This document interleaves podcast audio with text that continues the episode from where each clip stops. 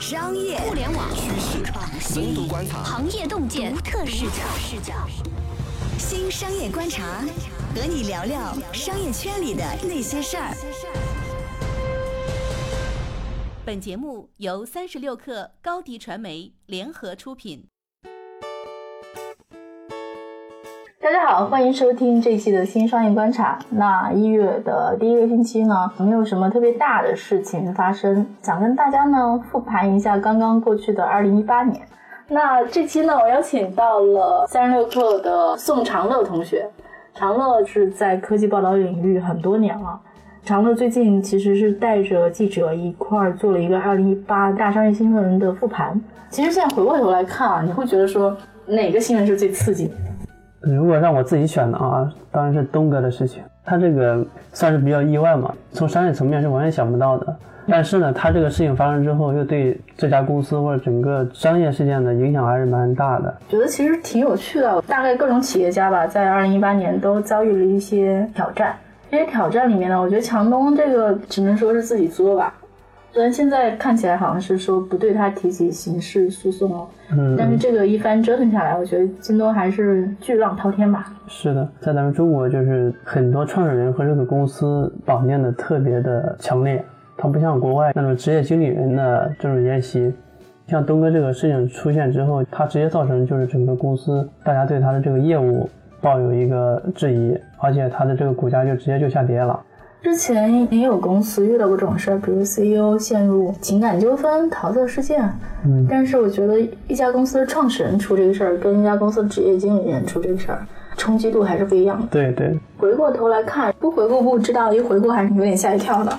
就是一开年有一点像是一个俯冲的态势，就是去年可能还是有一些非常狂飙突进的风口，然后其实在今年年初的时候就偃旗息鼓了，比如那个时候国人货架。突然之间就收缩了。我还记得当时我们有同事非常神秘的跟我说：“那薛老师你过来，说我得到一个非常可靠的消息，国人货架有一家非常明星的公司，他们在某个地方就整体就关了，然后说整家公司都要散摊了。”我说：“这是真的吗？”他说：“我那个朋友，那个核心的朋友也非常震惊，说他们也吓一跳。事实证明啊，是真的。当时可能有些事情没有联系到一块儿去看啊，但是现在回过头去看，你会觉得说，诶。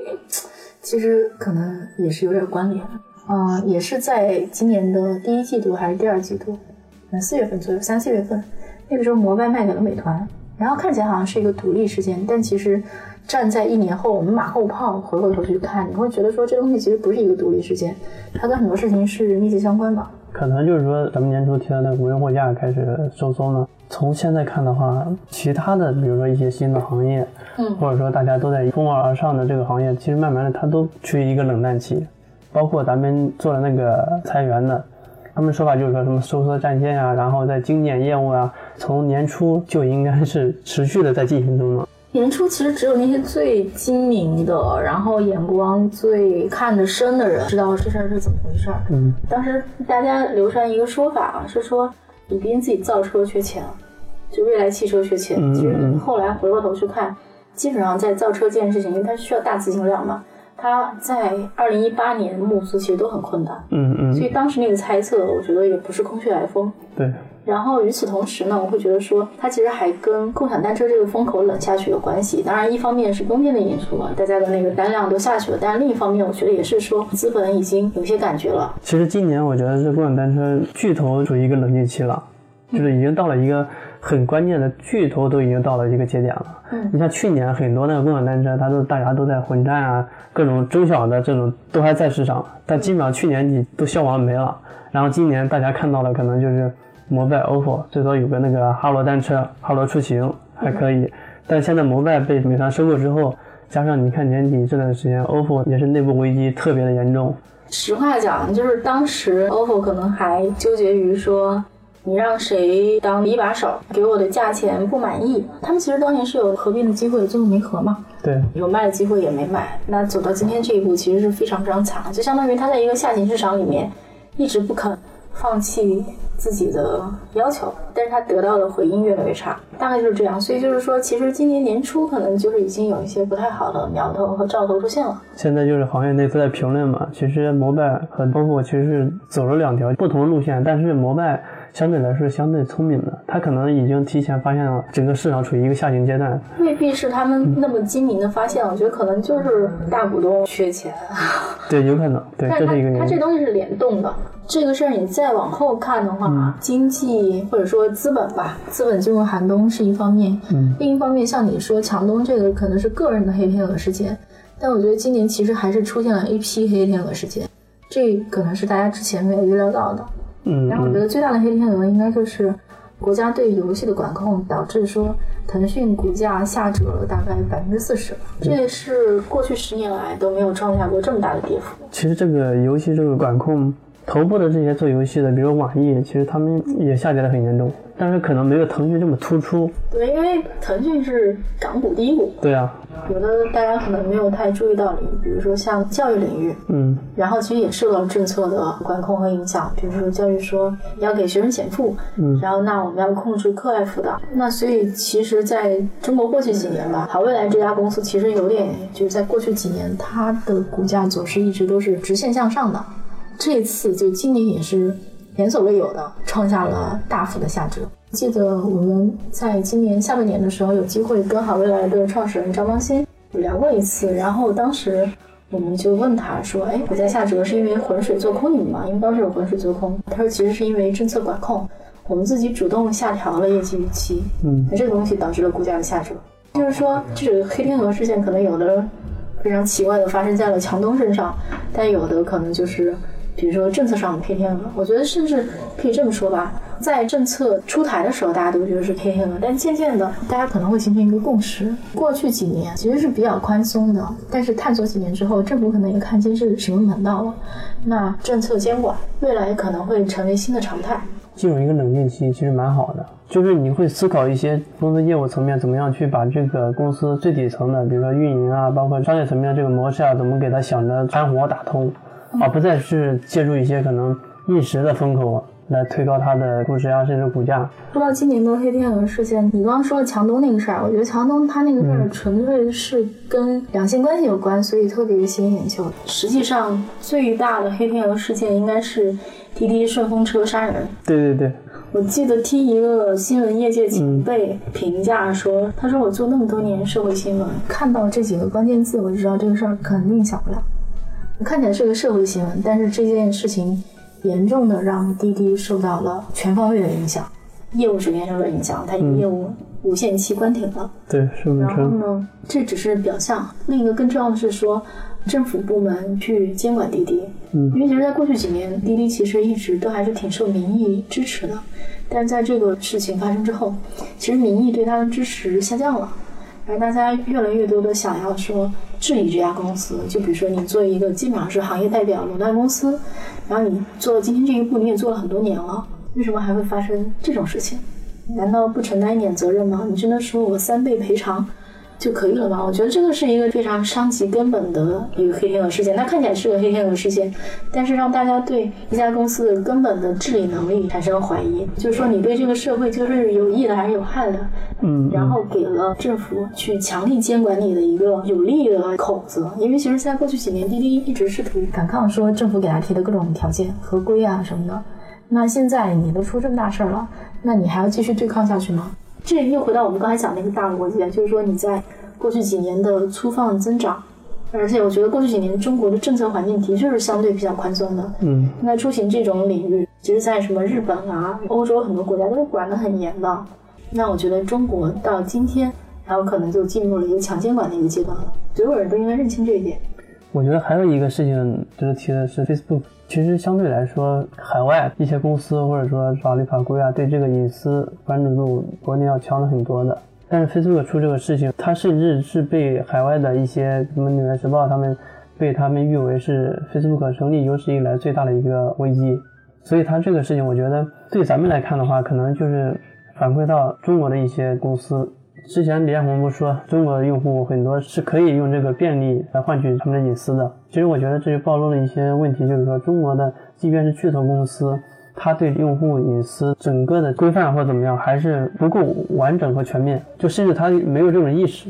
我觉得就是 Facebook 这个事儿哈，放到十年的这个视野去看，它可能是一个特别特别重要和关键的事情。我们私下跟朋友们聊天啊，会觉得说自己越来越处在你能够被监控，而且你越来越透明。你去哪儿吃了饭，每个人这个信息肯定是有的。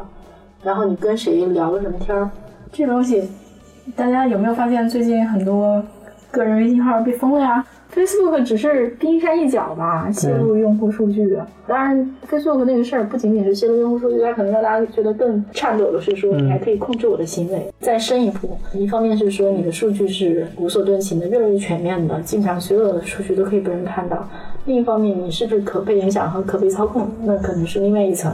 怎么越想越可怕？对，没错。好的，我们稍事休息，马上回来。二零一八年的新商业世界纷纷扰扰。各种黑天鹅事件层出不穷，在这些事件的背后，我们能发现哪些共同的趋势呢？欢迎继续收听《新商业观察》。欢迎继续收听《新商业观察》，我是三十六氪深度报道主编杨轩。今天我们聊的是复盘二零一八的商业大事件，对面是三十六氪的资深记者常乐。有一个事儿，其实是在年中特别特别重要的一个事情，就是说，新经济公司在今年出现了一波上市潮，然后尤其以五月份小米上市为代表。嗯嗯。但是我们在做那个报道的时候，就发现说，其实港股通由南向北外流的资金在变多，这就是说，因为资金在变少，从小米开始破发，到后面大家纷纷破发，到美团上市，美团也破发，嗯，就基本上就是上市潮也是破发潮。为什么会出现这种所谓的上市潮？你就不能均匀的去上市吗？后来发现这事儿不是的，可能是大家感觉到说危机在临近，就越要着急去上。我们后来到年末跟一些非常核心和重要的人士，然后去谈说，哎，在年初去做出上市的计划和规划是怎么做出来的？然后他们就说，其实我们会发现市场环境并不好，你去一级市场募资可能并不好募。以前大家把二级市场当成最后一个办法嘛，甭管破发也好，或者怎么也好，你至少有一个通畅渠道了。嗯，这总比在一级市场憋死要好。所以他们现在就是有一种焦虑，而且是即便流血我也是上市。我们刚才讲的一个特别重要的事情就是钱少了。其实今年年中还出现过一系列劲爆的事件，比如说 P2P 暴雷，比如说长租公寓暴雷，嗯，再比如说以前非常大的 PE 九鼎，他们其实募不到钱了。这些事情背后其实都是有一个共同的因素，就是说市面上的钱变少，很多你看起来独立的不相关的事情，它背后可能都有一个非常深层的根源性的因素。其实咱们现在看很多咱们之前报道的一些这种现象，它基本上都可以联系到一起。币圈，然后看现在大家都不怎么看币圈，投身币圈的媒体人现在都回归了。对啊，回归了。币圈也没钱了嘛，想去币圈圈一波钱也圈不着了，基本上就上哪儿都没钱了。我觉得一方面来讲，是因为说资管新规，对各个渠道就是缩紧了，我也不让你银行贷那么多钱过去了，然后我上游的这个闸口你收紧。所有的下面的各个大河小河水都会变少，还是能感受到说今年这个宏观调控的影响力度还是非常大的。咱们有一个数据是投中研究院发的一个数据，他说一八年三季度同期这个目标的募资规模是五百多亿美金，相比去年同比骤降了近八成。就说这 VCPE 他们都深陷一种募资困难了，他还怎么有钱去投养这些初创公司呀？二级市场你吃不到钱了，因为你上游没钱了。一八年，我觉得要回顾的话，其实 BAT 三家是不能少的。对，其实他们变化挺大。阿里很特别，就是马云再退一步。对啊，宣布要退休了，把这个直接交给张勇。我觉得，嗯，可能也到了说 BAT 三家公司，大家已经年纪非常大，基本上进入了一个说考虑基业长青的嗯嗯时段了。呃，如果我们不考虑关于阿里马云退休的阴谋论的那些说法，就是。马云年纪也不小，然后阿里也是一个非常庞大的、非常多业务的组织了。交棒下一代的问题，其实也落到了他们面前。对对，其实阿里到了一个很关键的时期，他今年做了一系列调整嘛，他把这个云这一块的战略地位又提高了。蚂蚁金服、金融、新金融科技这一块，高层也是做了一系列的变动，包括那个胡晓明，之前是阿里云的总裁，现在回到蚂蚁金服了。他其实最开始他就做金融的。然后还有就是百度和腾讯也是到了一个转折点，腾讯它游戏不吃香了，大家把它认为什么投资公司呀或怎么样的，对吧？它现在开的网也是弊端去转型。一方面是大家会觉得说流量红利到头，就比如说微信的用户增长，其实增速是放缓的。那微信如果要再往上涨，估计也涨不了多少。除了说你在微信里面耗流量，你去耗下沉市场，可能还能耗一耗。还在快速增长的，除了头条系，你也想不出什么其他的了。那就是说，对于这种大巨头，它更是代表了整个互联网的体量吧，必须要转。而且这个东西，产业互联网它是一个很庞大的一个体系，并不是说你一家大公司想转就转的。它不像之前，你像腾讯做产品，它内部不有赛马机制吗？它可以多个团队做多个产品，这样的话，你产品大不了做不好再推翻再重新做，再推翻再重新做，是吧？你只要出来一个就 OK 了。但产业互联网不一样，产业互联网它就是从底层从上到下，从下到上，它是整个一整套系统你都要做起来的。就是说，你整个公司可能倾尽百分之七八十的，甚至要有一定的决心要把这个产业互联网做起来。那之前做产品那个流量时代的话，你只要一个团队可能做出一个很牛逼的产品就行了。所以这个短期内产业互联网它不可能看到一个很显著的效果。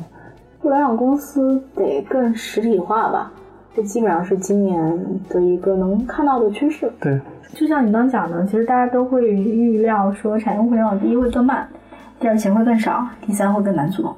我们在年底的时候写了一篇文章，叫《创业黄金十年结束》。接着就有很多文章跟出来说，黄金十年结束了，白银时代开始了。这说话也没错，但白银时代意味着什么？啊，没有黄金时代之前嘛。对啊。基本上一个是做的更重，另外一个就是说可能会变得更技术导向。大家其实喊了很多年 AI 啊，AI 技术公司其实并没有涨得很大，或者说挣到很多钱。但是我们觉得现在已经能够在很多互联网公司里面看见 AI 技术的应用了。嗯嗯。大数据加算法已经开始对业务有实际的帮助了。还有就是说，今年可能唯一热的一个领域就是医疗了。这就是改革进入深水区的一个标志。嗯。说其实以前互联网风险资本触达的都是那些比较开放的、比较自由的领域，然后也比较轻。但是接着就要向更难的，或者是高政府管控的领域去做了，或者是高技术门槛的领域去做。其实医疗一方面是高技术门槛，另一方面是高政策管控。嗯，但是你也必须要做，因为这是一个可见的刚需。即使有我刚刚讲的前面那些困难，你也没什么其他好做可做的，所以就出现了什么医疗领域里的公司一年估值翻十倍啊这种事情。当大家全都在喊资本寒冬，我们刚讲了很多很多很消极的东西啊，但是在这个领域是一年翻十倍的，这还是挺神奇的。还有好多公司排队等着上市，当然虽然不一定都是好公司，也不一定都能成功吧。就这种火热的景象，可能是非常少见的吧。可能医疗就像你说的，它属于一个硬性的需求，对，而且现在整个中国这边分配是不均匀的，就有很多人是看不上病的。就说这事儿很难做嘛。市面上容易的钱肯定是越来越少，当然我这是一句正确的废话啊。但是如果说我们再回顾二零一八年可以得出什么启示的话，我觉得这可能是一个挺重要的启示。好的，刚才基本上跟大家复盘了这一年啊，从年初的风口停了，到中间有一系列的黑天鹅事件，到我们去看看似热闹的上市潮背后其实是隐藏着忧患的，到跟这个上市潮其实有很多逻辑类似的。当时都是轰动一时的大新闻，比如说 P to P 暴雷啊、长租公寓暴雷啊这些，大家到年底基本上就是盖棺定论，去回头去看这一年，会觉得说，哎，红利消失了。那寻找红利或者说在白银时代怎么活下去，可能是一个接下来二零一九年就主要议题吧。前段时间王鑫不还在饭否上发了一条玩笑吗？说二零一九年看起来好像是过去十年最差的一年，但可能是未来十年最好的一年。这个其实我们在最近也看到，各个公司都在人员优化（打引号的人员优化）。这个事情其实跟2018年的所有的这些事情都是息息相关的。当经济形势、金融管控到公司的生态、生存状态都发生了变化的时候，看起来好像是公司的事儿、宏观的事儿，但是最后都可能影响到每一个公司人自己。那在冬天的时候，给大家的建议就是。寒冬的时候多穿点衣服，然后勤锻炼，如果说有职业上的风险，可能在寒冬里奋斗着活下去也是挺重要的。好，那这一期呢，我们就聊到这里。然后感谢长乐，也谢谢大家收听我们这期节目。同时呢，三十六氪音频也推出另一档商业类评论栏目《观察家》，每周一到每周五晚九点播出。欢迎大家在三十六氪搜索关键字“观察”收听。下一期呢，我们不听不散。拜拜，拜拜。欢迎添加克星电台微信号，微信搜索“克星电台”的全拼，加入我们的社群，一起交流成长。高迪传媒，我们制造影响力。商务合作，请关注公众号“高迪传媒”。